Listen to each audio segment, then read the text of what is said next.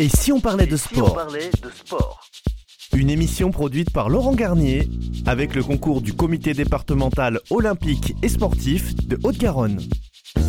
Bonjour à toutes et bonjour à tous. Très heureuse de vous accueillir dans notre émission Et si on parlait de sport avec à mes côtés Laurent et Pauline. Bonjour à tous les deux. Bonjour. Nos invités pour ce nouveau match, David Milasso et Anaïs Monge qui viennent nous parler euh, de baseball. Bonjour. Bonjour. Clément Tricot nous parlera de squash avec Samuel Breton, président de la Ligue Squash Occitanie qui répondra de Montpellier par téléphone à nos questions. Bonjour à tous. Deux chroniques spéciales aujourd'hui avec euh, la première, euh, une chronique spéciale Coupe du Monde de rugby où nous accueillons Jean Pousse, membre du comité directeur de la Ligue Occitanie, et la deuxième chronique sport et événements spécial Octobre Rose avec euh, Humanifoot et Nisrine Daoudi. Au sommaire de cette émission, nous allons à la découverte du baseball, un petit détour par la République tchèque où se sont déroulés les championnats d'Europe de baseball 2023 du 24 au 27 euh, septembre dernier. En deuxième mi-temps, apportez vos raquettes et rendez-vous sur un terrain de jeu de 10 mètres par 6 entièrement entouré de murs et d'une paroi vitrée. Frappez la petite balle noire en caoutchouc de telle sorte que votre adversaire ne puisse pas la reprendre ou fasse une faute et vous pourrez dire que vous avez joué au squash. Mais avant le coup d'envoi, place à l'avant-match et aux principaux résultats sportifs de la semaine. Et si on parlait de sport avant match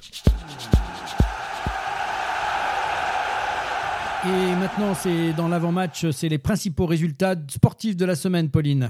Oui, Laurent, et on va commencer avec de la MotoGP et le Grand Prix d'Indonésie où Francesco Bagnaia sur Dugati a profité d'une chute de Jorge Martin pour remporter le Grand Prix d'Indonésie et reprendre la tête du championnat du monde.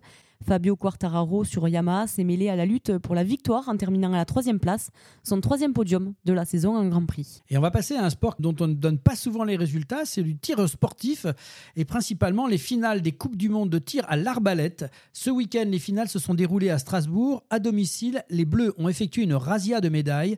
Mention toute spéciale pour Thomas Deben, tir à 30 mètres, et Romain Maignan, tir à 10 mètres, qui décroche le grand globe de cristal. Dans le sauvetage sportif, autre sport pas souvent euh, cité, c'était les championnats d'Europe. L'équipe de France de sauvetage sportif décroche son troisième titre de champion d'Europe consécutif en Belgique. Et on va passer au basket. Début difficile pour les équipes françaises en Euroleague. En ce qui concerne l'Euroleague féminin, Villeneuve d'Ascq s'est incliné à Salamanque 79-65 mercredi lors de la deuxième journée d'Euroleague. L'Asvel, toujours diminué, a de nouveau subi une lourde défaite face à Fenerbahçe 106 à 57, cette fois à Istanbul, mercredi lors de la deuxième journée d'Euroleague. Et le basket Land s'est également incliné en Turquie à Mersin, 79 à 75. Toujours en Euroleague, mais cette fois chez les hommes, l'AS Monaco a vécu un naufrage vendredi à domicile lors de la deuxième journée d'Euroleague. Les champions de France ont été balayés par la Virtus Bologne 83 à 59. Deuxième lourde défaite pour l'Asvel en autant de matchs d'Euroleague cette saison. Jeudi soir, les Villeurbanais n'ont pas existé à domicile face aux Partisans Belgrade 62 à 88. Et on passe au handball maintenant avec euh, les qualifications Euro euh, femmes. L'équipe de France s'est à nouveau imposée sur un score fleuve en qualification à cet Euro 2024 en Lettonie. 55 buts à 8, comme mercredi face à l'Italie, 50 buts à 16. Les Bleus ont établi un nouveau record offensif avec ces 55 buts marqués. Et en volée, la Supercoupe euh, Femmes, grâce à sa large victoire nette et sans bavure face à Béziers 3-7 à 0, le Canet s'est offert ce vendredi sa première Supercoupe de son histoire. Et chez les hommes, malgré la perte de la première manche, Tours s'est brillamment ressaisi pour renverser Chaumont 3-7 à 1 ce jeudi et s'adjuger euh, la cinquième Supercoupe de son histoire. Et alors on passe euh, du volet au beach volley, c'est-à-dire le, le, volet sur le sable, on va dire, avec ces championnats du monde qui avaient lieu au Mexique dans un match très serré. Les Françaises Lesana Placette et Alexia Richard, qui sont 22e mondial, se sont inclinées 26-24 et 21-16 contre les Suissesses Esme Bobner et Zoé Verger-Després, 21e mondial, en 16e de finale de ce championnat du monde sur sable d'Azipaco à Xacala, Mexique.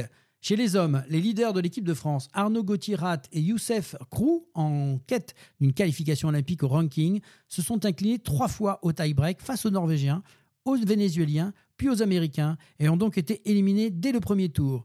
Battus par les Argentins Capo Grosso 2 à 0, Rémi Bassereau et Julien Linel, la deuxième paire de, de, nos qualifiés, ont eux aussi été éliminés en phase de groupe des mondiaux. Et en football, les qualifications Euro 2024, les Bleus euh, s'imposent aux Pays-Bas 2 buts à 1 et se qualifient pour les championnats d'Europe en Allemagne dans 9 mois. Et en ce qui concerne les qualifications Euro Espoir 2025, l'équipe de France Espoir arrache la victoire en Bosnie, 2 buts à 1. Alors du football, on passe au futsal qualification Coupe du Monde 2024. En battant la Croatie 2 à 1, l'équipe de France de futsal a fait un grand pas vers la qualification pour la phase finale de la Coupe du Monde 2024, ce qui ne lui était jamais arrivé. On va parler d'un sport dont on a parlé la semaine dernière et c'est le golf avec le Tour européen. Premier titre pour Mathieu Pavon à l'Open d'Espagne. Le Français a rapporté son premier titre sur le DP World Tour à Madrid avec 4 euh, coups d'avance et un score de moins 23. Julien Guerrier termine 6e, Romain Langasque et Michael Lorenzo Vera 9e, ex aequo. Et donc on va passer donc au rugby à 13 en Super League. Les Dragons catalans ne sont pas parvenus à renverser Wigan à Manchester en finale de la Super League. Ils ont perdu 10 à 2. Une deuxième défaite en finale pour les tricolores, un sixième titre pour les Anglais. Nous avions aussi dans cette compétition qui essayait d'accéder à la Super League le Toulouse Olympique 13 qui euh, malheureusement s'est incliné face au Bronco de London 14-18. Euh, pas de Super League l'an prochain pour le Toulouse Olympique 13. Et on va rester euh, dans le rugby, mais cette fois le rugby à 15 avec la Coupe du Monde euh, qui se déroule actuellement en France. Les Bleus ont perdu leur quart de finale dimanche contre l'Afrique du Sud, 28 à 29, et voient leur parcours euh, dans leur Coupe du Monde se terminer. Les Springboks retrouveront l'Angleterre en demi-finale. Après 2015 euh, et 2019, c'est la troisième fois consécutive que la France est éliminée en quart de finale de la Coupe du Monde. Les Français quittent leurs mondiaux sur une énorme déception. Leur tristesse est immense. Et elle est aussi pour nous, euh, Pauline. Je crois que toute la France était derrière cette équipe-là. En tout cas, on peut déjà simplement les saluer pour ce qu'ils nous ont fait vivre. Ces quatre années superbes qu'ils ont réalisées. Je crois que au-delà de la tristesse, on a une superbe équipe de France et à un point, c'était pas très loin. Et en ce qui concerne les autres résultats de ces quarts de finale, euh, victoire des Argentins face au pays de Galles à l'issue du premier quart de finale de la Coupe du Monde. Les Gallois qui ont euh, mené pendant plus d'une heure ont craqué dans les 12 dernières minutes, 17 à 29. La Nouvelle-Zélande a remporté un quart de finale titanesque face à l'Irlande et affrontera l'Argentine en demi-finale. Je rappelle le score de Nouvelle-Zélande-Irlande 28 à 24. Et euh, l'Angleterre a fini victorieuse 30 à 24 face aux Fidjiens en quart de finale à Marseille. Les Anglais se qualifient difficilement pour les demi-finales de la Coupe du Monde. On se retrouve tout de suite pour le débrief dans notre chronique spéciale Coupe du Monde de rugby avec le docteur Jean Pousse, membre du comité directeur de la Ligue Occitanie.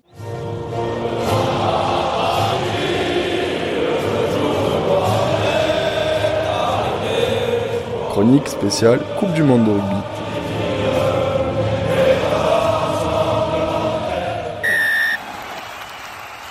Et pour cette euh, nouvelle chronique spéciale Coupe du Monde de rugby, nous avons euh, l'honneur d'accueillir euh, Jean Pousse, membre du comité directeur de la Ligue Occitanie. Bonjour. Bonjour.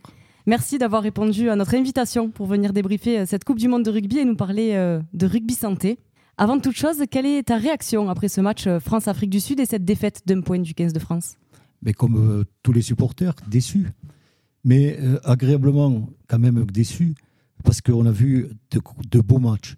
On a vu deux deux grandes finales avant la lettre, hein, qui aurait pu être la finale Nouvelle-Zélande-Irlande ou France-Afrique du Sud. Il est certain que ça n'a pas tourné à notre faveur, hein, mais je laisserai les, responsables analyser la situation, mais j'ai quand même beaucoup de choses à dire à ce niveau-là, hein, comme beaucoup, sans refaire le match. Et euh, un commentaire sur les autres quarts de finale? J'ai dit, il y a deux groupes qui étaient euh, opposés, puisque euh, le groupe dans lequel était la France, la Nouvelle-Zélande, l'Afrique du Sud et l'Irlande, mais c'était des finalistes avant l'heure. De l'autre côté, c'était des, des outsider. Et donc, euh, c'est très difficile. Là, c'était World Rugby qui a choisi ça sur des classements qui datent de trois ans. Donc, c'est une grande erreur. Je pense qu'ils ne vont pas reproduire cette erreur pour la prochaine Coupe du Monde. Il faut se baser sur la dernière, le dernier classement. Et c'est dommage d'avoir des, des, des équipes qui sont éliminées en quart alors qu'ils avaient le potentiel pour être en finale. Et on a assisté à deux grands moments au Stade de France avec la Nouvelle-Zélande, je le dis, l'Irlande, la France, l'Afrique du Sud. C'était vraiment des finales avant la lettre. Hein. Après, il y a beaucoup de choses à dire sur le contenu. Mais dans toutes ces actions, le rugby sort gagnant. Hein. vraiment, c'est ça qu'il faut retenir. Et euh, justement, on connaît les affiches des demi-finales. Donc, euh, je le rappelle, euh, l'Angleterre face à l'Afrique du Sud et la Nouvelle-Zélande face à l'Argentine. Qu'est-ce que vous en pensez? Eh bien, bon, si vous me posez cette question, euh, Nouvelle-Zélande, Argentine, ben, il n'y a pas photo, hein, puisque c'est deux, euh, deux niveaux différents.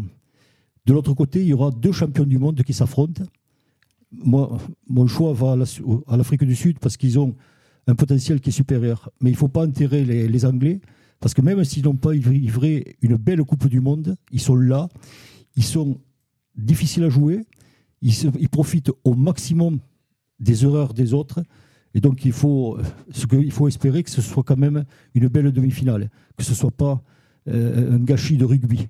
Hein. mais je pense que le niveau des uns et des autres euh, vraiment est d'une bonne qualité. Merci Jean donc pour cet euh, aspect sportif.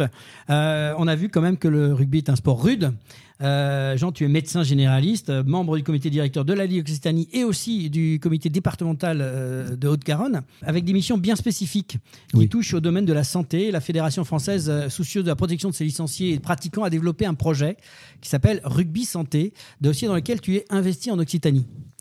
Oui, euh, avant d'être investi en Occitanie, il faut dire que j'étais investi en Midi-Pyrénées, donc il y a plus de 7 ou 8 ans, que nous avons commencé en Midi-Pyrénées à développer le rugby santé, et plus précisément avec les rubis, hein, ces dames euh, qui jouent, qui sont atteintes d'un cancer, et on voit les bienfaits euh, du, sport. Alors, je ne vais pas dire que le rugby a le bon traitement, parce qu'il y a d'autres fédérations qui sont investies, et ce que l'on a fait, nous, à ce niveau-là, avec les rubis, c'est qu'on a fait des publications médicales avec deux thèses de médecine qui montrent les bienfaits du sport sur la santé.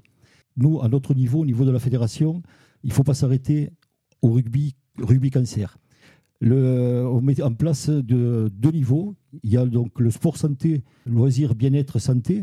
C'est le niveau 1 qui est ouvert à tous et à toutes je dis bien à tous et à toutes parce que c'est très important et de tout âge.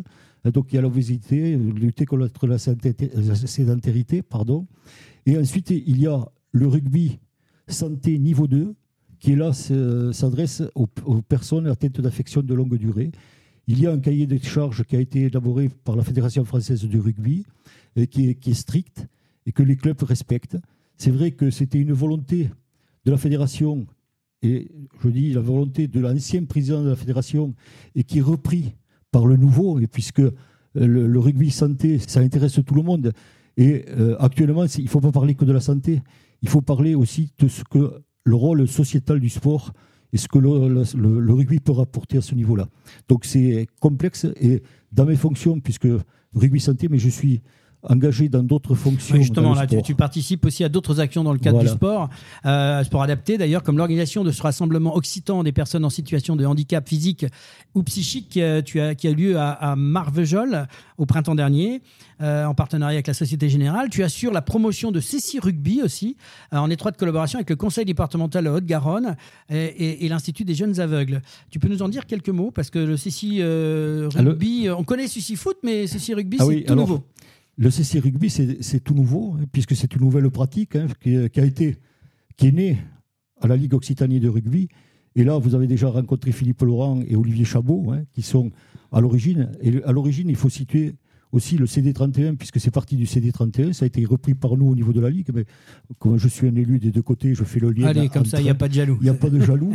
Hein, donc, juste une chose, le CC Rugby, ça s'adresse bien sûr à des, non-voyants, à des, à enfin, alors, précisons bien quel est je le... vais préciser, le CC Rugby, en fait, c'est un sport euh, qui est nouveau. Il a fallu créer des règles.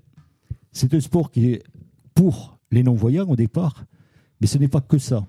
C'est les non-voyants et les voyants. C'est les mettre ensemble et que pour chacun, que chacun sache ce qu'est la différence. Et c'est ça qui est très important. Donc il a fallu mettre en place des règles, il a fallu mettre une structure en place, et ça le comité départemental de la Haute-Garonne nous a aidés par des structures gonflables. Ensuite il a fallu avoir des maillots spécifiques pour pouvoir se reconnaître, et surtout, et maillots qui ont été faits à partir de produits recyclés, puisque ça aussi c'est très important à l'heure actuelle. Et ensuite il a fallu inventer un nouveau ballon qui est différent du ballon du foot. Le ballon du foot, ce sont des grelots. Hein, donc c'est facile, ça se déplace. Au rugby, le ballon, il se passe de main en main. Donc il fallait inventer. Et là, on a eu des personnes qui se sont plongées sur ce projet, qui ont dépouillé le ballon et qui ont introduit à l'intérieur une structure sonore que l'on peut recharger sur un socle. Et donc ça, ça a un coût. Donc on a des aides qui nous sont données par le conseil départemental et les dernières qui nous ont été données il y a 15 jours par Rugby au cœur. donc un chèque nous a été attribué, et ce qui montre la volonté. Et il y a des grands clubs qui, sont aussi des relais. Et je pense au Castre Olympique, qui lors du match de Castres-La Rochelle a pu faire une démonstration de CC Rugby. Et donc c'est ça, c'est cette volonté que nous avons, que le rugby soit pour tous, quelle que soit la différence. Et c'est ça qui est très important. Hein. Hein, donc c'est notre rôle au niveau de la Ligue, c'est le rôle de la fédération. C'est un très très beau message. En fait, on aura, je pense, c'est un sujet qui est vaste. On pourra l'occasion d'en reparler. Euh, oui, parce que je peux ajouter d'autres, parce qu'on met le, rugby aussi dans les prisons. On fait, on va mettre en place des travaux d'intérêt généraux. On a signé une convention avec le ministère de la Justice. Nous travaillons en partenariat avec les autres ligues, le foot, le, le tennis, le basket et le hand, et éventuellement les représentants qui sont là, je leur proposerai de, éventuellement de nous rejoindre, hein, parce que pour faire des actions communes dans le cadre de la RSE ou RS, responsabilité sociétale des entreprises ou des organisations. Donc c'est de grands projets, mais qui ne s'arrêtent pas là, puisqu'on travaille aussi en lien avec l'UCRAF, qui est l'Union du rugby amateur, on travaille en lien avec la, la Sapodia pour la greffe de moelle. Donc on a plein, plein d'actions qui sont des actions sociétales, et je dis même humanitaires, et c'est mon rôle de médecin de coordonner tout cela. Bah écoute, c'est un sujet qui demande plus de temps. On aura l'occasion de redévelopper. On en a parlé. Une émission spéciale. Je t'encourage donc à, rassembler autour de cette table euh, un certain nombre de représentants de différents sports où on pourra, euh, je pense, élaborer. Euh, je, viens de lancer la perche puisque déjà nous avons travaillé et donc et la porte est ouverte à tout, à tous les sports.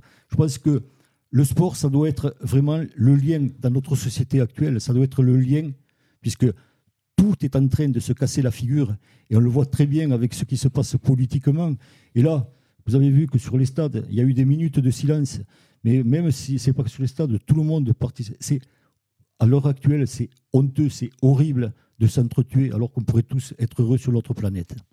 Écoute, merci déjà pour ton analyse pour cette Coupe du Monde euh, de, rugby et surtout ton éclairage sur la, santé dans le rugby, dans le sport en général. On a été heureux de te recevoir euh, et tu es bienvenu quand tu veux à l'antenne pour euh, nous parler encore de sport santé. Mais, bien sûr, je suis tout prêt. Hein.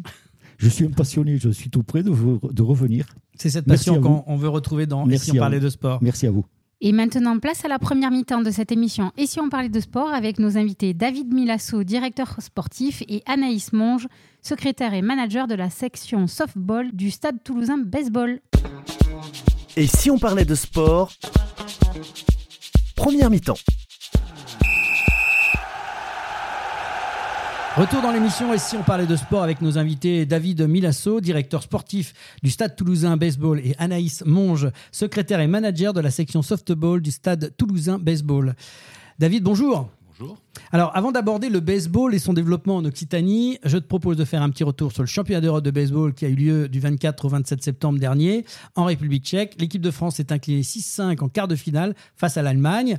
Euh, c'est bon, jusque-là, je ne me suis pas trompé. Euh, après un match incroyable et plein de rebondissements, c'est ce que j'ai pu lire dans les commentaires. Euh, l'équipe de France a mené longtemps, jusqu'à la dernière manche. Et après, ben, il y a eu un, petit passage à vide qui a fait que l'Allemagne a pu revenir dans, cette partie. Et en fait, ben, l'Allemagne a réussi à passer devant sur une manche supplémentaire. Voilà, elle a terminé septième place euh, après une victoire sur la Suède, 13 à 0. Quel bilan tu peux tirer de ce résultat de l'équipe de France finalement? Explique-nous un peu. Que c'est un bon résultat parce que l'équipe de France était revenue du, groupe B il y a l'année dernière. Euh, il y avait plein, plein d'ambitions avec une équipe très, très remaniée et très jeune. Donc il y a beaucoup de jeunes qui sont issus des pôles de formation qu'on a ici à Toulouse ou au niveau des régions. Et donc c'est une équipe qui est en train de se, construire et euh, vu le résultat qu'ils ont fait en U23 15 jours avant, je pense que voilà, d'ici, d'ici deux ans, je pense que l'équipe de France pourra vraiment viser euh, la médaille sans, sans problème. Donc on, espère donc avoir des résultats un peu euh, au-dessus au niveau de l'équipe de France Oui, euh, c'est les objectifs de la fédération et, et là pour l'instant la dynamique est, bonne. Il faut juste que voilà entre guillemets avoir un petit peu de chance sur sur cette quart de finale et ça, ça, aurait pu aller jusqu'au bout. Qu'est-ce qui fait la différence? C'est une question de culture? C'est une question de, entre les Américains et nous? Parce que ça vient de chez eux Pourquoi on on n'arrive pas à aller un, petit peu plus haut? Bah, Oui, c'est culturel et puis surtout c'est euh, l'exposition de cette discipline en France, c'est-à-dire qu'on a du mal à la, faire connaître. Donc ça fait euh, plus de 80 ans que la, fédération existe en France et il y a toujours des hauts et des bas. Et là, depuis une dizaine d'années, on essaye de mettre en place tout ce qu'il faut pour accompagner nos athlètes. C'est en train de marcher, mais ça prend du temps. Et on a beaucoup, beaucoup de, sportifs qui sont maintenant euh, expatriés pour finir leur, formation sportive et, et, universitaire. Et quand ces jeunes reviennent, bah, le niveau, on le retrouve à chaque fois donc ça veut dire qu'on est sur la bonne voie. Mais voilà, culturellement, ça prend du temps. Et surtout, les structures françaises ont encore du mal à se professionnaliser, donc c'est ce qui pêche un petit peu par rapport aux, autres nations européennes qui sont eux déjà professionnels depuis plus de 10 ans. Donc nous, on essaye de rattraper le train, mais ça prend un peu de temps. Mais on est sur la bonne voie. Alors du coup, euh, on dit, euh, tu disais que effectivement le baseball est géré donc par un championnat aussi de France euh, de division 1. Oui. C'est Montpellier qui est devenu champion de France, donc Montpellier Occitanie hein, Voilà. quand même. Cette année pour la première fois depuis 1995, après avoir battu en finale Montigny le Bretonneau euh, par trois victoires à deux. Est-ce que tu peux nous expliquer aussi du coup comment est organisé le baseball en France, mais surtout en Occitanie? Ah bah, en Occitanie, en fait, il y a deux, clubs de première division. Il y a Montpellier et Toulouse qui représentent euh, la, la- la D1 française. Et après, voilà, il y, a, deux poules qui sont organisées au niveau de la D1. Il y a euh, six équipes euh, d'un côté, six équipes de l'autre, qui font un- entre guillemets un round robin en- entre eux. À la fin de la saison, en fait, les, quatre premiers de, ces deux poules se retrouvent pour les demi-finales et finales au meilleur des cinq matchs. Donc en fait, il faut gagner trois parties pour passer au tour suivant. Et cette année, le Stade Toulousain a réussi lui à passer, à arriver en, en demi-finale contre Montpellier, qui est champion de titre cette année. On a réussi chez nous à gagner le premier match. Et après, derrière, ça s'est un peu, euh, un peu enrayé, comme on dit. Et on n'a pas réussi à poursuivre euh, les victoires. Donc, on s'est retrouvé à, à perdre contre Montpellier euh, 3 victoires à 1. Alors qu'au niveau du championnat, on était équivalent en termes de victoires sur la saison. Donc, belle saison pour le Stade Toulousain. Mais voilà, en Occitanie, il y a aussi Montpellier, qui est un club qui, qui fonctionne très bien. Donc, euh, voilà. Donc, on est, nous, on est, on n'est pas très loin. Et depuis deux ans, on essaie de, structurer notre club pour arriver à ce niveau-là de, de performance. Et on est sur la bonne voie. Donc, on, on continue à travailler. Je pense que l'année prochaine, euh, le recrutement faisant, on aura peut-être encore une, des phases finales à jouer et c'est important pour nous. Et alors en Occitanie, il y a combien de clubs hein Il y a que deux, enfin il y a que Montpellier et Toulouse. Non, il y a, y y beaucoup d'autres clubs. Comment y a- on a- retrouve du coup euh, Eh ben, y a sur, soit sur le, sur le lien de, de la, de la Ligue euh, Occitanie de baseball, hein, il, y a, il y a des clubs un peu partout. Euh, On peut aller à Béziers, on peut aller à Perpignan, on peut aller à Nîmes, on peut aller à Montpellier, on peut aller à Léguevin, euh, près de chez nous. Voilà. Il y a plein, voilà. il y a plein de, de petites structures qui fonctionnent donc de- dans les différents euh, niveaux du championnat. Mais voilà, donc il y a, il y beaucoup, beaucoup de baseball en Occitanie et c'est surtout euh, c'est ancré depuis très longtemps. Donc ça veut dire que l'Occitanie, au niveau du baseball, est là depuis très très longtemps et ça fonctionne bien. Et ça continue à fonctionner, quelle que soit la discipline, hein, baseball, softball, euh, euh, baseball five. Il y a plein de disciplines différentes. Et surtout au niveau des jeunes et au niveau de la mixité, on est vraiment très investi à ce niveau-là. Et en Occitanie, je pense qu'on est, euh, avec la, la région parisienne, entre, entre guillemets, on est une des ligues les plus fortes euh, en France. Et alors à partir de quel âge on peut commencer? Alors là peut-être on va voir avec Anaïs pour les néophytes. Euh, Peux-tu nous décrire le baseball et nous donner ben, des règles? À partir de quel âge on peut commencer? Est-ce que c'est mixte? Est-ce que c'est réservé peut-être comme dans les séries américaines? Moi, chaque fois, je vois, euh, ben, c'est souvent quand même des garçons. Les pom-poms girls et puis les joueurs qui Non, jouent là. c'est souvent des hommes. Donc voilà, je... donc je pose la question comme d'habitude. J'aime bien poser ce genre de questions.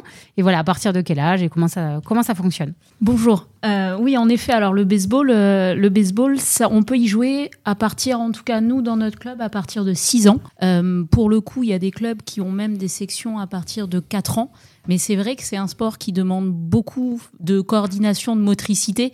Donc c'est difficile, euh, c'est difficile de donner un, un petit, un petit enfant, euh, fille ou garçon, j'insiste bien dès le début sur ça, euh, des, en dessous de 6 ans. Euh, le baseball, euh, c'était exclusivement réservé aux hommes pendant très longtemps, mais c'est vrai que la pratique euh, au niveau senior s'est ouvert euh, maintenant il y a quelques années.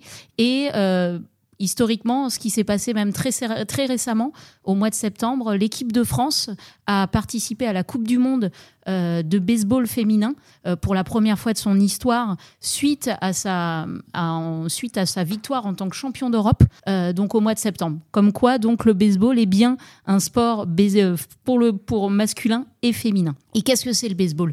Le baseball, c'est deux équipes de neuf personnes qui alternent entre un temps euh, défensif et un temps offensif. C'est-à-dire que lorsque je, le- je suis euh, dans ma séquence offensive, j'ai la, la batte qu'on voit souvent à la télé.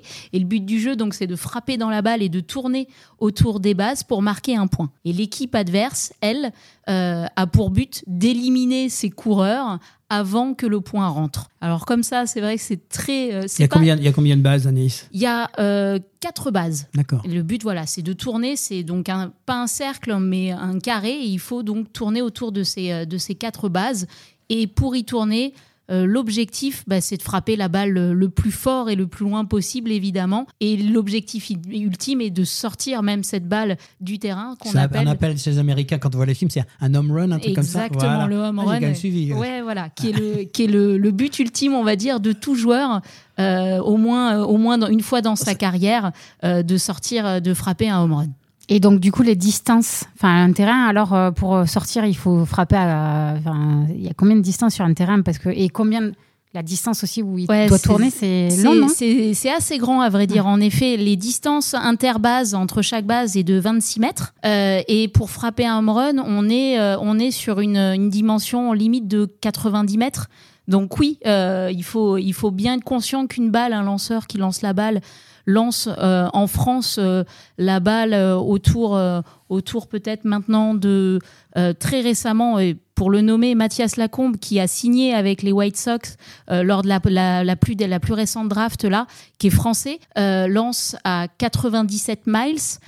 pour faire la pour faire le, la juste position, on parle de pratiquement 160 km/h. Euh, donc voilà, c'est extrêmement difficile de swinger la balle et de la sortir, mais c'est vrai qu'avec la puissance de la balle lancée, euh, sur un bon contact, la balle peut partir vite et très loin. On sent la passion là, dans qu'elle raconte, c'est génial, on comprend tout. Donc en fait, euh, il tape dans la balle et pendant ce temps il tourne et donc il peut s'arrêter entre temps. Il est pas il fait pas forcément le tout le tour parce qu'on les voit des fois, ils sautent sur, il y a du plâtre partout. Enfin, c'est les images qu'on a quoi. ouais, c'est ça, c'est ça exactement. C'est on, c'est un sport extrêmement tactique on pourrait, on, imagine dans les sports US, c'est vrai que le football américain est nommé comme, enfin, est considéré comme un sport avec énormément de tactique où on entend parler. Alors on n'a pas on n'a pas les, les, coachs qui annoncent euh, des, des jeux défensifs, mais c'est vrai que le coureur, en effet, le but étant ne pas, de ne pas se faire éliminer, euh, ne va pas aller directement courir sur les quatre bases et peut s'arrêter, doit s'arrêter sur les bases avant euh, que l'équipe qui est en défense touche la base. Euh, donc c'est vrai que c'est là où ça devient tactique parce que lorsqu'on est en défense, on va faire des choix de lancer la balle à un certain endroit selon nombre d'éliminés, selon où est-ce que comment est frappée la balle, etc. Donc un sport plutôt d'extérieur qui donne envie, qu'apparemment on a pas mal de, cours et de possibilités euh, en Occitanie. Euh, c'est vrai que personnellement, j'avais pas trop entendu parler de baseball en Occitanie. Quels sont les projets pour développer de développement pour rendre le baseball plus accessible et donner euh, bah, envie à encore plus de pratiquants euh, de rejoindre euh, bah, ce sport qui donne envie en tout cas. Alors en Occitanie, en effet, il y a de nombreux clubs, aussi bien sur la partie, on va dire, département 34 que que qu'en Haute-Garonne. on a la chance, nous, Stade Toulousain Baseball, d'être le club le plus dynamique, le plus porteur à Toulouse, avec un peu plus de 200 licenciés. on a la chance d'être d'avoir pratiquement 60%, 60 euh, de seniors, mais 40, 40% euh, de, de jeunes, hein, donc de 6, à, de 6 à 18 ans euh, au sein du club. voilà, il suffit de venir aux Argoulés. C'est ouvert, c'est vraiment ouvert à tout le monde. C'est un sport qui se joue de 6 ans à plus de 50 ans. Ah oui, alors c'est quoi senior? C'est à partir de quand qu'on est senior? On est senior à partir de 18 ans. C'est ah voilà, bah donc là-dessus, mais on peut avoir, c'est là où on a, on a des niveaux où, comme il a été évoquer la Division 1, qui est le plus haut niveau en France en termes de championnat. Euh, là, c'est un sport d'élite. Euh, et en dessous, il y a des championnats régionaux. Et donc là, on retrouve très facilement des équipes régionales avec euh, des, joueurs allant de, de 25 ans à, 50 ans. Juste une petite question, on n'en a pas parlé. Tu m'as parlé d'une batte et tu m'as parlé de balles. Juste pour euh, nos auditeurs, ça, c'est lourd? C'est la balle, elle pèse combien et la batte, c'est quoi? Bah, Peut-être que c'est David qui peut répondre à ça. La, balle est pas très lourde, elle fait 140 grammes à peu, près, mais elle est très dure. Donc en fait, voilà, c'est une, ce qui fait sa force, c'est ça, c'est la vitesse à laquelle elle, se déplace et le contact avec entre la batte qui est en bois ou en aluminium et la balle qui est très dure. Donc c'est ce qui fait la, puissance de la frappe. C'est pas trop lourd la batte, c'est un poids Non, la batte, c'est entre, pour les petits, c'est entre 500 et 600 grammes, et pour les adultes, c'est entre 850 et 900 grammes. Mais en fait, c'est le bras de levier, c'est la longueur de la batte qui fait la, difficulté de manipuler. Mais sinon, voilà, c'est très facile à. D'accord, c'est ce que je voulais. Excuse-moi, je, t'ai coupé, mais je voulais juste savoir un peu ça. Alors, euh, maintenant, on va parler de, rapidement une petite liaison, parce que vous avez plein de. Tu me disais tout à l'heure, tu as plein de, de, pratiques possibles, mais euh, tu as parlé de softball. Alors là, on passe du baseball, softball, pour pas embrouiller tout le monde. Euh, la petite différence, c'est quoi la subtilité entre les deux? Et s'il y a d'autres pratiques, allez-y, c'est le moment. Hein. Alors le softball, euh, on pourrait dire que c'est le, cousin du baseball. Euh, c'est un sport qui a été créé au Canada, parce que le Canada, il fait froid. donc eux ne pouvaient pas jouer à l'extérieur et ils ont des euh, infrastructures qui sont bien plus grandes, des gymnases où ils ont pu jouer au final à ce même sport, mais, mais dans un gymnase. La grande différence, c'est alors ils le traduisent en balle molle, mais ça n'a rien, ça n'a rien d'une balle molle à vrai dire. C'est juste que c'est un sport de batte, pareil, où on doit l'objectif tourner autour de ces quatre bases pour marquer, des points, mais les distances sont plus courtes. Donc il s'avère que c'est un sport qui est plus dynamique, puisque là où euh, on parle des courses interbases de 26 mètres euh, au baseball, en softball on est sur 18 mètres. Donc forcément, on est sur des temps de réaction plus rapides. Et le softball, une fois de plus, euh, est aussi bien en féminin, en masculin et aussi en sport mixte. Et donc là, il y a encore plus de stratégies pour essayer de, s'arrêter vraiment avant, à la base avant que ça s'arrête. C'est ouais, c'est plus rapide. Voilà, les, les, les, les, tactiques vont être un petit peu différentes parce qu'en effet, voilà, le moindre le moindre écart ou le moindre choix fait que euh, on peut on peut aller plus loin plus vite. Alors une question à tous les deux. Euh, quels, quels, sont les conseils que vous pourriez donner euh, aux personnes qui souhaitent bah, venir pratiquer le baseball ou le softball bah, C'est un sport qui est très facile d'accès en fait parce qu'il y, a plusieurs domaines d'action. On court, on lance, on rattrape, on frappe. Donc en fait, tout le monde peut s'y retrouver. au départ, il n'y a pas besoin d'être un athlète pour faire du baseball, baseball ou softball. Voilà, c'est vraiment une pratique qui est ludique.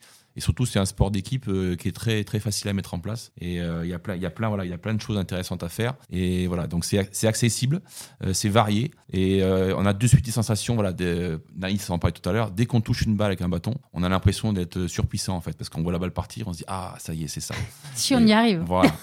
Mais c'est voilà, il y a plein de sensations qui sont hyper hyper faciles à, à, ressentir, que ce soit de lancer une balle dans un gant, entendre le, le, gant claquer, frapper une balle, la, voir partir à l'autre bout du terrain, voilà, et courir après une balle. Voilà, c'est hyper ludique hyper facile d'accès. Et ce sport a la chance, ou en tout cas, on peut contribuer, où on, a, on est un sport d'équipe, mais il y a ces phases individuelles où bah, frapper une balle, on est face à nous-mêmes et le résultat, il est là, on est confronté à notre performance individuelle. Et c'est vrai qu'il n'y a pas beaucoup de sports qui peut aller, allier ça parce que euh, il faut jouer en équipe pour éliminer les, joueurs adverses lorsqu'on est à la défense, mais à la frappe, donc lorsqu'on frappe dans la balle, là c'est vraiment euh, nous face aux lanceurs euh, qui devons, euh, qui devons bah, augmenter notre performance on sent que ça, il y a la fibre, il y a la passion derrière ce, sport-là. En tout cas, euh, merci à tous les deux pour d'abord l'analyse des championnats d'Europe. C'est intéressant de savoir toutes ces informations-là. La votre présentation du baseball et du softball sur la région Occitanie. Bonne continuation pour le développement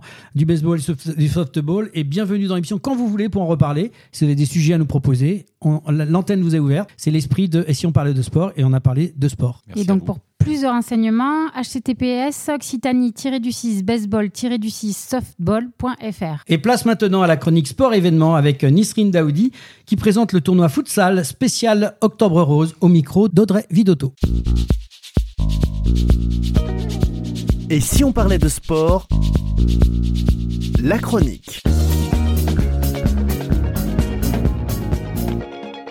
Et voilà, la chronique sport et événements spécial Octobre Rose avec euh, Nisrine Daoudi qui présente le tournoi Humanity Foot, un tournoi de futsal euh, spécial Octobre Rose, un événement du coup organisé en partenariat avec Classico Foot le samedi 28 octobre euh, au profit de la Ligue contre le cancer. Est-ce que je me suis pas trompée Nisrine, tu peux surtout nous en dire beaucoup plus. Alors effectivement, euh, on réalise la deuxième édition du tournoi Octobre Rose, euh, qui permet en fait de sensibiliser les jeunes filles et les femmes euh, à réaliser des tests afin de pouvoir éviter ou détecter des cancers. mais en fait, cette première édition qui a eu lieu l'année dernière, elle a convié 40 femmes, en sachant qu'on ne pouvait pas accueillir autant. On avait beaucoup de demandes, donc cette année, en fait, on a, on va dire, agrandi l'effectif puisqu'on avait énormément de sollicitations euh, auprès des femmes et des mamans. Et ce qui était magnifique, c'est que euh, l'édition euh, de cette année, du 28 octobre, il va avoir pardon, des mamans avec leurs filles qui vont venir pratiquer et pour une première fois. Et sachant que, voilà, comme je vous avais expliqué auparavant et que j'ai expliqué récemment dans toutes les radios, c'est que Humanifoot, c'est un nouveau club qui, qui fait référence aux femmes parce euh, on, peut voir aussi au niveau de l'Occitanie que le football féminin et le futsal ne sont pas euh, réellement euh, reconnus. Et c'est pour ça qu'en tant qu'internationale marocaine et ancienne footballeuse professionnelle, j'ai créé le club Humanifoot pour pouvoir permettre aux femmes de pouvoir pratiquer sans avoir d'expérience dans le milieu du football. Et qu'est-ce qui t'a du coup donné envie d'aller plus loin et de créer aussi un événement spécial au profit de la Ligue contre le cancer et de réunir justement ces mamans, ces filles Voilà, qu'est-ce qui t'a donné envie de faire ça en plus? J'ai perdu mon père très jeune euh, dû à un cancer. Et pour moi, en fait, la notion de cancer est vraiment euh, très importante. Euh, je l'ai perdu très jeune et c'est pour cela que j'ai créé euh, la fondation humanitaire Association sans frontières d'Aoudi Nisrin et qu'aujourd'hui, en tant qu'ancienne footballeuse, j'ai rattaché cette fondation au club de futsal qui s'appelle Humanifoot et c'est pour ça en fait que j'ai une attache assez particulière pour cette cause et pour d'autres causes, mais celle-ci me tient à cœur puisque j'ai malheureusement perdu mon père très jeune suite à un cancer. Ok. Du coup, qui peut participer? Donc des femmes uniquement? Alors tout à fait. Euh, y a, on a vraiment spécialisé ça, mais en fait, il faut savoir qu'il y aura pas mal d'hommes qui joueront euh, les arbitres. Euh, et qui seront là pour pouvoir soutenir la cause et pouvoir aussi participer à, l'événement où nous discuterons de, de ce que c'est le cancer du sein et comment le détecter. Et ce qui est vraiment positif dans, dans cet événement, c'est que elle n'est pas seulement au niveau local, parce qu'aujourd'hui, on a des inscrits qui, qui, viennent de Paris, qui viennent de Nantes, qui viennent de Limoges. Et en fait, euh, on se rend compte que cet événement en fait, euh, prend beaucoup d'ampleur, sachant que c'est simplement une deuxième édition et que voilà, c'est une attache euh, mixte. Donc c'est pour ça qu'on invite les hommes à venir, de pouvoir venir encourager ces femmes, parce qu'il y aura à l'intérieur de ces pratiquantes des personnes qui sont touchées par le cancer. Et voilà, c'est vraiment une mixité qu'on doit avoir ce jour-là. Donc il y, aura, il y aura combien de matchs Ça va se dérouler comment? Est-ce qu'il y aura des ateliers en plus?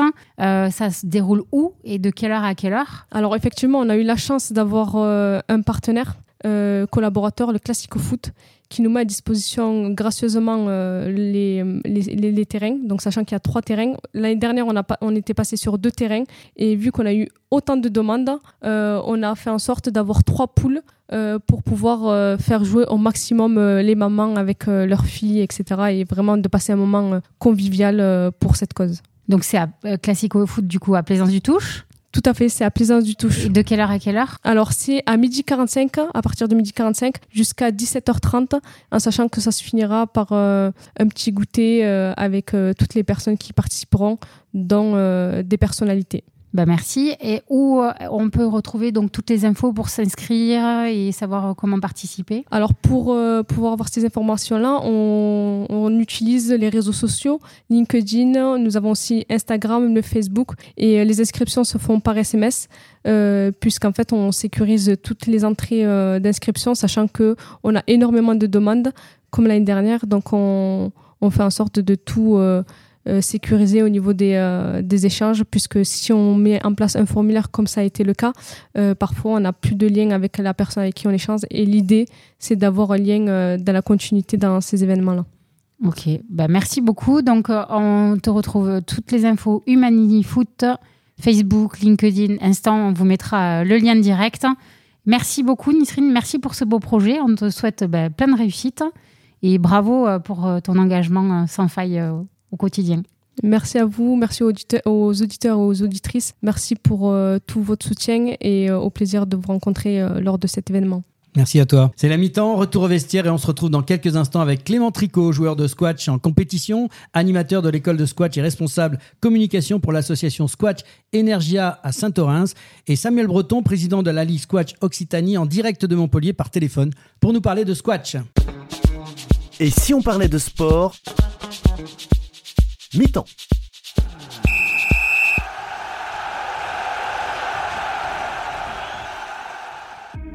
Passionné de sport, vous souhaitez participer à son développement sur le territoire de la Haute-Garonne Alors ne cherchez plus.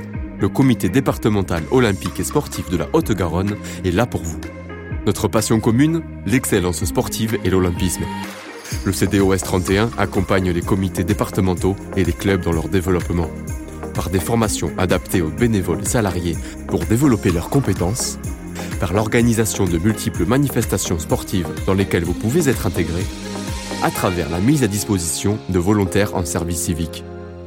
Alors contactez le comité départemental olympique et sportif de la Haute-Garonne dès maintenant par mail contact cdos31.org ou au 05 62 24 19 02. Ensemble, faisons briller la Haute-Garonne à travers le sport. Et si on parlait de sport Deuxième mi-temps. Retour sur le plateau de l'émission Et si on parlait de sport avec Clément Tricot, qui est joueur de squash en compétition, animateur de l'école de squash et responsable communication pour l'association squash Energia à Saint-Orens, et Samuel Breton, président de la Ligue Squash Occitanie, en direct de Montpellier par téléphone. Bonjour à tous les deux. Merci d'avoir accepté notre invitation pour parler de squash. Bonjour à tous et merci de nous recevoir. Alors, bonjour. Bonjour. Alors, tu nous entends bien là euh, actuellement, Samuel? Tout va bien? Parfaitement, oui. Voilà, Parfaitement. je suis à l'écoute. Bon, pour commencer et se mettre dans l'ambiance sportive, je propose d'abord à, à Clément, qui est un, notre sportif euh, autour de la table, de nous parler un petit peu de ce qui s'est passé aux États-Unis, à, Philadelphie exactement, avec l'US Open de squash euh, aux États-Unis. Un US Open euh, spécial World Tour Platinum, c'est-à-dire une épreuve de majeure du circuit international. Pour être tout à fait complet, c'est le néo-zélandais Paul Cole qui s'est imposé face au numéro 1 mondial, l'Égyptien Ali Farag. Quelle réaction sur ce tournoi majeur, notre ami Clément? Exactement, donc c'était un, voilà, un des plus grands tournois sur le circuit international, un Open Platinum, donc, euh, comme on les appelle, euh, l'US Open qui a lieu tous les ans à Philadelphie. Et donc euh, cette année, effectivement, Paul Cole, le premier néo-zélandais, donc a gagné l'US Open depuis 37 ans. Il a battu le, numéro 1 mondial Ali Farag, l'Égyptien, qui Ali Farag voilà, avait l'air assez imbattable ces, ces, derniers temps les Égyptiens sont, sont, quand même souvent assez représentés dans ces, dans ces tournois-là. Euh, voilà, on a un peu une domination égyptienne depuis euh, une quinzaine d'années sur le, sur le squash mondial, avec euh, pas mal d'Égyptiens dans le top 10. Et donc là, voilà, euh, de temps en temps, on a un, non-Égyptien qui gagne un tournoi majeur. on, a, on a Paul Cole donc, de Nouvelle-Zélande. On a Diego Elias de, du Pérou qui, qui a perdu la semaine dernière en demi-finale. voilà, donc ça fait plaisir d'avoir un, un non-Égyptien.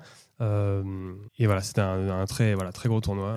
Alors justement, on parle de tournoi pour qu'on pour soit clair, parce que c'est clair dans l'esprit des gens quand on parle tennis et, le, squash c'est moins, moins clair. Donc on est, on est d'accord, c'est des tournois qui correspondent un petit peu, si tu, tu m'arrêtes si je me trompe, mais euh, l'Open, ça serait euh, comme l'US Open de tennis, c'est le même niveau, le, symbole est au même endroit. Exactement, tout à fait. Ouais. on a un Open sur une semaine où voilà, on commence, il y a un premier tour. Donc c'est un tournoi avec 48 participants. le premier tour, on a la 32 parmi les 48 qui participent au premier tour. Les 16 premiers joueurs étant euh, exempts de ce premier tour, ils rentrent au deuxième tour contre tous les vainqueurs du premier tour. On a ensuite un troisième tour qui correspond au huitième de finale. Et ensuite, quart de finale, demi-finale euh, et finale. On a à peu près euh, un match par jour pour les, pour les athlètes. et donc, on a un, tournoi qui s'échelonne sur une semaine. C'est intéressant de savoir qu'on a en France maintenant un tournoi de ce niveau. Tu me disais l'autre jour qu'il y a pas, on a au mois de septembre, je crois, on a organisé sur Paris Exactement, ouais. c'était le premier Open Platinum euh, du World Tour PSA qui avait lieu en France, euh, organisé à Paris. Et donc l'organisation était menée par euh, la championne française qui, qui, est fraîchement retraitée, mais Camille Serme, donc, qui, a été, qui a côtoyé les meilleurs du squash mondial, qui a été numéro 2 mondial, et qui a mené voilà, l'organisation de ce tournoi-là, Open Platinum, à Paris, qui s'est déroulé au Palais de Tokyo euh, donc à côté des Trocadéro, en face de la Tour Eiffel. Donc c'est notre Langaros à nous, quoi. Exactement, et qui a accueilli vraiment les, meilleurs mondiaux. Euh, d'ailleurs, c'est Ali Farag, donc le numéro 1 mondial, qui a remporté ce, tournoi. Et c'était une première et c'était une première euh, pour un Open Platinum en France. Et donc on reconduit chaque année, ça se passe comme ça? Eh bien, on va espérer. Je n'ai pas encore entendu d'annonce à ce, à ce sujet. Mais on va espérer que ça se reconduise, sachant qu'il y avait déjà eu un, un grand Open qui s'est déroulé cinq années consécutives à Nantes donc euh, jusqu'à il y a euh, deux ans. qui était un tournoi un peu d'un niveau un peu moins d'un peu plus inférieur enfin un peu inférieur pardon et, et qui, qui était quand même la dernière édition était montée au niveau bronze et donc avait, euh, avait réuni euh, quelques joueurs du, euh, du, top 10 mondial. Alors, je, vais passer maintenant avec Clément. Clément, tu, tu m'entends? Va. Est-ce que tu peux nous faire une petite présentation de cette discipline ah, Pardon, c'est Samuel. Oui, je passe de Clément à Samuel. Merci Audrey. Est-ce que tu peux nous faire une présentation de la discipline avec les règles de base du squash? Bah, Bien sûr, donc les, règles de base sont, euh, sont assez simples. Hein. Vous avez sûrement déjà euh, joué au squash ou vu des joueurs jouer. La particularité, c'est que c'est un sport de raquette, mais les joueurs sont pas face à face, les joueurs sont côte à côte euh, face à un mur. Et l'idée est de taper dans la balle successivement l'un puis l'autre, avec des règles assez, assez simples, un système de lignes qui permet de délimiter le cours et un rebond similaire à de nombreux jeux de raquettes. De, vous avez le droit à un rebond au sol avant de pouvoir, enfin, pour pouvoir taper la balle vous pouvez prendre la balle à la volée. Donc ce qui est euh, un peu particulier, c'est euh, justement cette confrontation de joueurs qui sont côte à côte sur lequel on a des mouvements qui peuvent euh, de gêne qui sont beaucoup plus importants que lorsqu'il y a un filet entre les deux joueurs. Et les joueurs ont le droit de se gêner? Et dans les règles, ça se et les joueurs, ben, ça fait partie effectivement de, du jeu. Il y a, ben, il y a de temps en temps un peu des, des interférences entre entre les joueurs. Euh, ça fait partie du jeu. Il y a un arbitre exprès pour ça, mais c'est c'est effectivement une composante importante du jeu. Et ensuite, un match se déroule de façon assez euh, classique, en, général en, trois jeux gagnants, avec euh, des, euh, des, manches qui sont de, de 11 points. Le premier 11 points, un petit peu comme au, ping-pong, le premier 11 points gagne le, premier jeu, et lorsque vous avez trois jeux, vous gagnez le, vous gagnez le match. Et en introduction aussi, on parlait de fautes. Hein. Donc, est-ce qu'il faut miser sur les fautes, et quelles sont les fautes peut-être? Alors, bah, il y, a, y, a, différentes façons de, de faire une, une, faute au squash. Il y a, vous avez en, bas du mur frontal une plaque qui fait environ 25 cm dans laquelle, lorsque la, balle tape le, mur frontal, donc qui est face à vous, euh, touche cette plaque, c'est euh, bah, une, des limites du jeu. Et puis il y a bien entendu la hauteur. Euh, lorsque vous dépassez la ligne qui est en général rouge ou bleue autour du, terrain, bah, vous faites une faute. Ça c'est une première partie de, la façon principale de, faire des fautes au squash. Et après il y a effectivement cette cette gêne qui existe, mais qui est pas non plus majeure dans, dans, dans les différents points. Mais vous pouvez avoir de temps en temps quand la balle revient sur un joueur, bah, il y a une, une position euh, qu'on appelle de, de, stroke où euh, bah, le joueur qui est censé jouer ne peut pas jouer parce que l'adversaire est en face. Et donc là, il y a une décision qui peut être soit on remet le point, soit il y a, il y a point pour la personne qui ne peut pas jouer. Et donc on peut switcher de terrain, c'est ça? Les joueurs peuvent switcher ou ils ont euh, un terrain affecté, enfin une partie de terrain affecté Alors le... il n'y a pas de, il y a pas de switch de terrain. C'est imaginez que vous jouez juste dans un une espèce d'aquarium dans, dans, une bulle, mais il n'y a, pas de, de, filet, donc vous êtes côte à côte avec l'autre joueur et chacun tape successivement dans la balle. Euh, et l'objectif, c'est que la balle tape le mur frontal et revient ensuite, et c'est à l'autre joueur, comme quand vous jouez euh, bah, contre un mur au tennis, quoi. C'est vrai que c'est quelque chose qu'on voit chacun son tour. C'est quelque chose qu'on voit beaucoup parmi les débutants euh, au squash, c'est euh, chacun se cantonne un peu à son côté du terrain.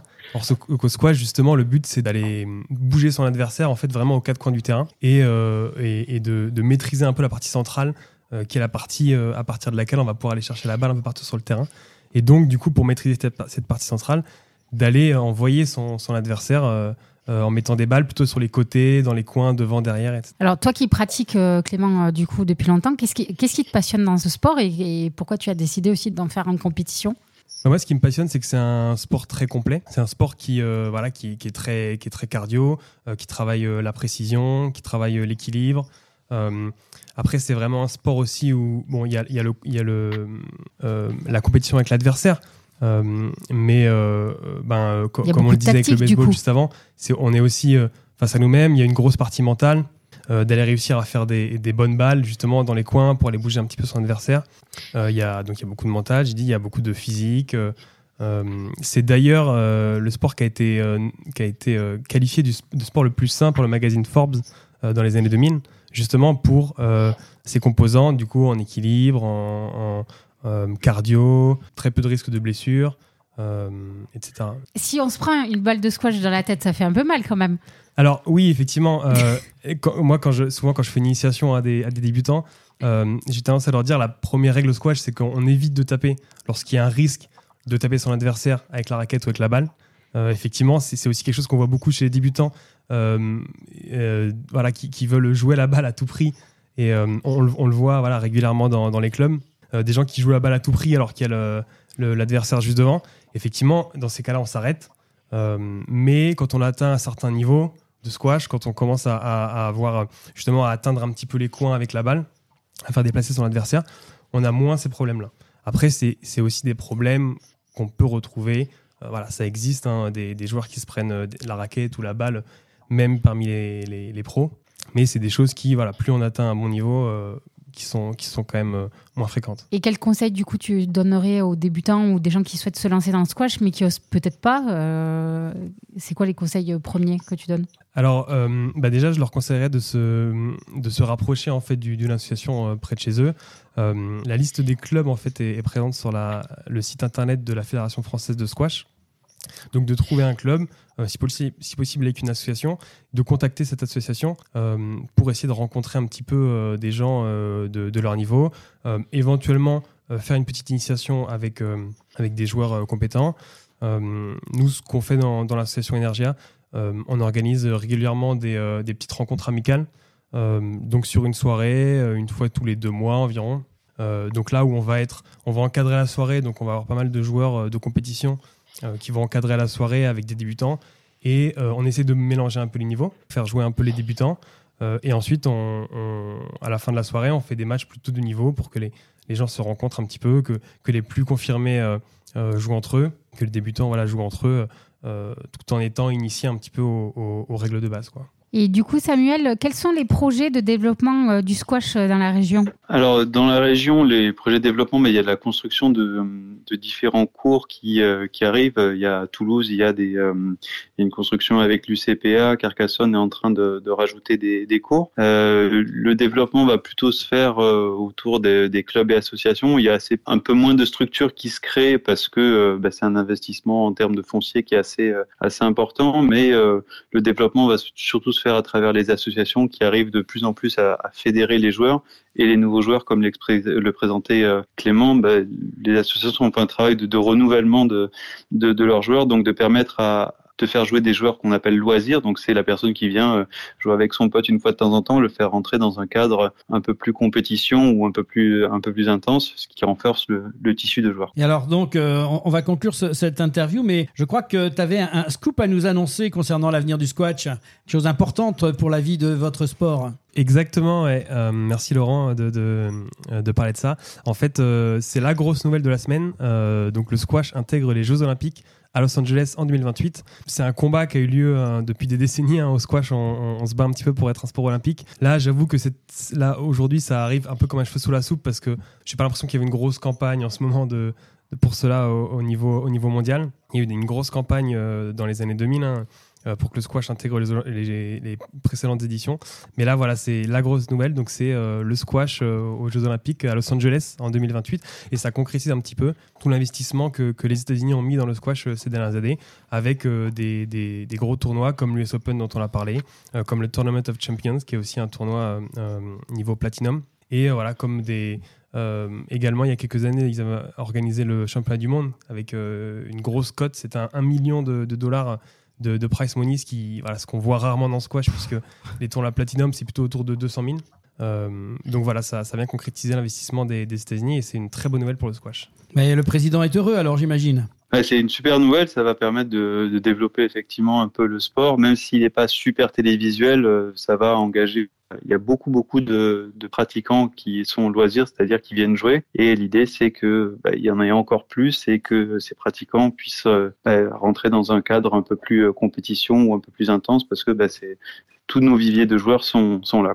Et ça va permettre effectivement de, de, mettre euh, le squash en compétition sur le devant de la scène, puisque le squash, c'est un sport que bah, beaucoup de gens connaissent parce qu'on joue entre collègues. Oui, puis il y a plein de clubs, squash une heure, réservez votre salle. Euh. Mais c'est vrai qu'on le connaît moins en mode compétition. Exactement. Bah, il y a un chiffre qui, qui parle, hein, c'est qu'en France, on a 20 euh, 000 licenciés au squash, ce qui n'est pas énorme par rapport aux autres sports. Mais euh, en comparaison, on estime le nombre de pratiquants à 200 000. Donc quand on voit qu'on n'a même pas 10% de licenciés ah par rapport aux gens qui pratiquent, et, eh bien on est content justement qu'un événement comme ça arrive pour mettre le squash en compétition devant, devant de la scène euh, moi, il y, a souvent des gens, quand je dis que je joue au squash en compétition, qui me disent Ah, mais ça existe en compétition. Euh, mm. Pour moi, le squash, on joue entre collègues, etc. Donc, euh, tant mieux. Ouais, donc, ça va donner la voie à plus de licenciés avec de bonnes formations pour éviter de se prendre des raquettes ou des balles. Exactement. merci en tout cas. Merci à tous les deux pour ces échanges et cette belle présentation du squash. Santé, spéciale dédicace à Laurent. en espérant bah, que nos squasheurs français iront chercher des médailles à Los Angeles pourquoi pas hein, notre cher Clément en 2028. Bonne continuation en tout cas pour le développement du squash. Euh, vous êtes les bienvenus quand vous voulez euh, pour revenir nous en parler. Et donc pour plus de renseignements, www.o OCCT, pardon, tiré du 6 squash.fr, hashtag la Ligue Squash Occitanie. C'est bien ça? Tout à fait. Et aussi C'est ça, le OCCT, c'est Occitanie. Non, je voulais rajouter aussi le, le, site internet de la Ligue, de la Fédération pardon, française de squash, où il y a plein d'infos sur le squash, sur les règles, sur le matériel, sur euh, où trouver un club, etc. Merci beaucoup à tous les deux et bonne continuation Merci et à très à bientôt. Bonne journée. Et maintenant, place à la prolongation avec euh, notre Audrey Vidotto et nos invités. Et si on parlait de sport? La prolongation. Et on se retrouve pour la prolongation et les quiz avec nos invités, donc David Milasso et Clément Tricot, qui vont s'affronter. Est-ce que vous connaissez le principe de euh, mon super quiz? Pas vraiment, mais on va, on va suivre tout ça. Alors, c'est une battle. Euh, le baseball va avoir des questions euh, sur le squash et le squash va avoir des questions sur le baseball. et à tour de rôle, comme ça, au moins, c'est un peu plus sympa. Est-ce que vous êtes prêts? On est prêt. Ouais. Donc, on- David, on va commencer par une question squash. La raquette de squash pèse ordinairement entre 60 et 110 grammes, 120 et et 180 grammes ou 250 et 300 grammes? Je dirais 250 et 300 grammes. Et non, c'est entre 120 et 180 grammes. Si je me trompe, vous n'hésitez pas aussi à me... Mais normalement, euh, bon, voilà. Moi, j'avoue que j'aurais hésité sur les deux premiers parce que souvent, c'est on en voit qui, qui pèsent une centaine de grammes et jusqu'à, ouais, pour les raquettes de compétition, 135, 140 grammes. Pour les raquettes de débutants, plutôt 180 grammes. ouais. Ah, les débutants, c'est encore plus lourd du coup Parce que les raquettes de débutants sont en aluminium Ah, pour qu'elles soient moins facilement cassables sur les murs en fait. Comme on est entouré de murs, ça arrive de, de- de taper les murs. Euh, alors que euh, les, les raquettes de, de, de confirmés vont être plutôt en graphite, voire nanographite avec un petit peu de titanium. C'est des matériaux qui sont, Donc, sont assez solides mais qui sont beaucoup plus légers. ouais. Ok, bah, merci euh, pour cette, ce complément, Clément, d'information qui est très importante. Question baseball maintenant pour toi, tu es prêt? Quel est l'ancêtre français du baseball? Le jeu de pommes, le jeu de carré, la tech ou il n'y en a pas? Bah, je dirais la tech. C'est un sport qu'on jouait quand on était petit. ouais. C'est une bonne réponse. Vous, euh, vous validez, bien sûr, David et Anaïs. Oui, je peux confirmer. Vous confirmez. Deuxième question. Sachant que le jeu de paume est l'ancêtre euh, du squash. Et du paddle aussi, non? Et du, et du tennis. Et de la pelote basque. Voilà. La tech, c'était la bonne réponse. Deuxième question. Un cours de squash possède un seul mur, le mur frontal, trois murs, le mur frontal et deux murs latéraux, ou quatre murs? Je dirais trois murs. Et non, c'est quatre. Et donc, du coup, il manque lequel? Et bien le, le mur arrière, donc qui est euh, Voilà. sur tous les cours, enfin sur la plupart des cours modernes, qui est une vitre en fait, pour, pour, pour qu'on puisse euh, admirer le spectacle. Deuxième question, baseball pour toi, Clément. Combien de buts y a-t-il au baseball? Sans le marbre euh, 4, 3, 6 ou 2 Combien de buts De buts. ou de bases De De base. 4, 3, 6 ou 2 Mm. elle, a, elle a dit 4 tout à l'heure, mais il me semble que peut-être 3 plus la, la, la base, quoi, home. non C'est une excellente réponse. C'est trois, trois buts, enfin trois bases et effectivement euh, la, la quatrième, euh, voilà, qui- qui compte pas. Trois- euh, troisième question. Le mur frontal d'un cours de squash mesure 4,57 mètres de hauteur, 4,07 mètres de hauteur ou 3,57 mètres de hauteur. Euh, je dirais la première réponse. C'est une bonne réponse. 4,57 mètres de hauteur. hein. C'était difficile, mais bravo. Euh, alors voilà. Et donc, euh, euh, pareil, dernière question pour toi, Clément. Quel effet a une balle courbe? Elle tombe par terre au moment de franchir le marbre. Elle bouge dans tous les sens. Elle descend en arc de cercle graduellement et bouge un peu vers la droite quand lancée par un lanceur droitier. Ou elle donne l'impression au frappeur qu'elle viendra vite sans toutefois que ce soit le cas. Je dirais le, la troisième réponse avec La le- plus, la plus compliquée. Ah, la Bah, plus- Tu as bien raison, c'était la bonne réponse. C'est ça. Ah là, là, là, je me suis éclatée. Là. La, ba- la balle courbe, quand même particulier. Il faut avoir 2 mm de, de Non, c'est- réaction. non, de... ouais, ouais, c'est ce le que même- tu nous c'est le principe, expliquais. c'est juste que c'est une balle qui va bouger au moment de, la- de pénétrer dans la zone de frappe. Et euh, généralement, elle, elle- elle- elle fait, elle fait une courbe vers le, vers le bas. Donc en fait, elle arrive sur le frappeur et au dernier moment, elle va s'échapper, et elle va, elle va fuir la batte en fait. C'est ça qui est intéressant. 3, c'est sûr? Ouais. Bon, on va faire quand même la question fun. Allez. Donc ça, c'est la question rapidité. Ah. Ah, Ok. Donc, là, Donc faut- le premier, ouais, le hein. premier qui buzz, il, euh, voilà, c'est lui qui commence. C'est une question de rapidité, mais du coup, il y a pas, moi, je vais pas vous donner des exemples.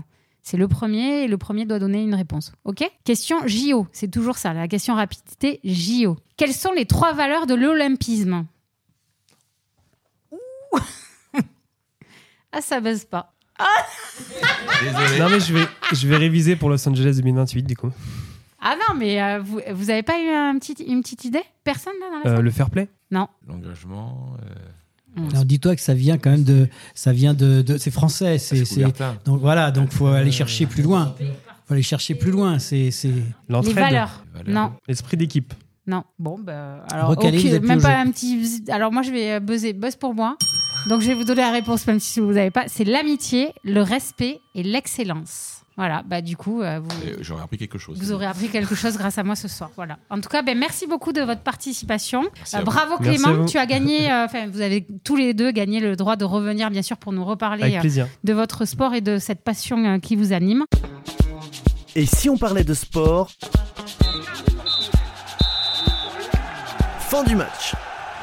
Et c'est la fin du match et de cette émission avec les grands rendez-vous de la semaine dans l'agenda des sportifs, Pauline. Oui, Laurent, et cette semaine, vous pourrez retrouver du 18 au 22 octobre les championnats d'Europe de gymnastique acrobatique en Bulgarie. Le 19 octobre, il y aura les championnats du monde mixte de curling à Glasgow en Écosse. Du 20 au 22 octobre, la Coupe du monde de short track, c'est-à-dire le patinage de vitesse à Montréal au Canada. Le vendredi euh, 20 octobre, première demi-finale de la Coupe du monde de rugby entre l'Argentine et la Nouvelle-Zélande. Samedi euh, 21 octobre, la deuxième demi-finale de cette Coupe du monde qui opposera euh, l'Angleterre à l'Afrique du Sud. Dimanche 22 octobre, vous pourrez visionner de la Formule 1 avec le Grand Prix des États-Unis sur le circuit des Amériques, de la MotoGP avec euh, le Grand Prix d'Australie sur le circuit euh, Phillip Island et du football avec de la Ligue 1 où Toulouse reçoit Reims et Montpellier se déplace à Nantes.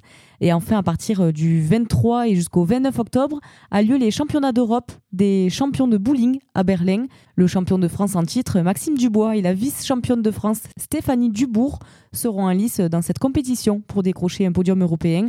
35 pays venus de toute l'Europe ainsi que 71 athlètes participeront à ces championnats d'Europe.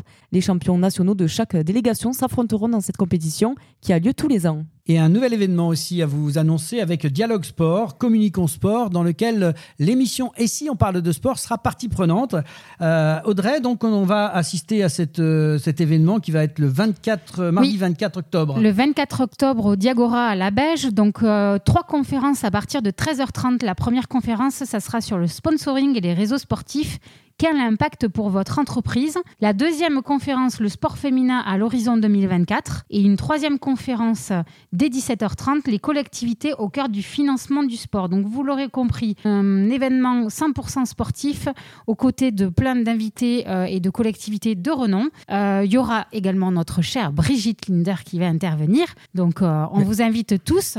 Et à une Faut pas soirée. oublier la, la troisième mi-temps. Parce Et la troisième On est dans mi-temps. le monde du Voilà. sport. C'est Troisième l'air du temps mi-temps. aujourd'hui, troisième mi-temps. Donc, et donc, euh, ce qu'ils ont appelé le match des réseaux, et on sera bien sûr là pour, euh, pour euh, participer à cette troisième mi-temps à 19h45 avec une soirée de gala. euh, spéciale euh, autour euh, voilà, de tous ces invités. Donc, euh, il nous tarde cet événement. On est très content euh, que l'émission se déplace aussi euh, et euh, va pouvoir interviewer euh, euh, les personnes qui euh, assisteront et qui participeront à ces conférences. Donc voilà, on vous donne rendez-vous le 24 octobre au Diagora à la Beige. Alors, on peut encore s'inscrire, hein, ceux qui veulent participer, assister à ces conférences. euh, de, qui, tout ça, c'est organisé par Sportivité et notre ami euh, euh, André Lafenette. Vous pouvez vous inscrire sur le, le site static.toola.com. Théoula. Théoula. Théoula. Théoula. Voilà, donc là, vous pouvez euh, vous inscrire sur ce site-là. Vous pouvez encore euh, euh, assister aussi à cette troisième mi-temps si vous voulez passer un petit bout de temps avec nous et, et- et manger un, un coup le soir. C'est sympa, boire un coup. On sera très content de vous accueillir et de vous recevoir sur place. On mettra le lien en commentaire euh, sur euh, nos posts. Et oui, on en parlera donc dans le programme de la semaine prochaine puisque nous accueillerons le bowling. Mais donc pour débuter cette- ce, ce programme de la semaine prochaine, c'est du beach volley avec les résultats du championnat du monde 2023 qui ont eu lieu du 6 au 15 octobre à Tlaxcala au Mexique en compagnie de Morgan Ford qui est manager beach volley. En deuxième mi-temps, justement, on retrouvera les gens du bowling. On change de balle pour des boules de bowling. Direction Berlin pour les championnats d'Europe de des champions de bowling qui se déroulent en ce moment et jusqu'au 29 octobre avec Lilian Adno, membre du Centre national d'entraînement, et de Patrice Serradei, responsable du Centre d'entraînement Merci à David Milasso, à Anaïs Monge, à Clément Tricot et à Samuel Le Breton. Merci à nos spécialistes euh, et à nos chroniqueurs du jour, euh, Jean Pousse et Nisrine Daoudi. Merci à tous les internautes de plus en plus nombreux de nous suivre et nous espérons que vous appréciez cette 19e émission de Et si on parlait de sport Merci à l'équipe du comité départemental olympique et sportif de la Haute-Garonne pour son aide précieuse pour la réalisation de cette émission. Merci à l'équipe technique qui nous a permis de réaliser cette 19e émission, Pauline, Marin et Sébastien, notre partenaire informatique Samper Connect, pour ses conseils avisés. Merci Audrey, merci Laurent. Merci, Merci, Pauline. Pauline. Et on se retrouve la semaine prochaine pour une nouvelle aventure de et si, on, parlait de sport, la, semaine, prochaine.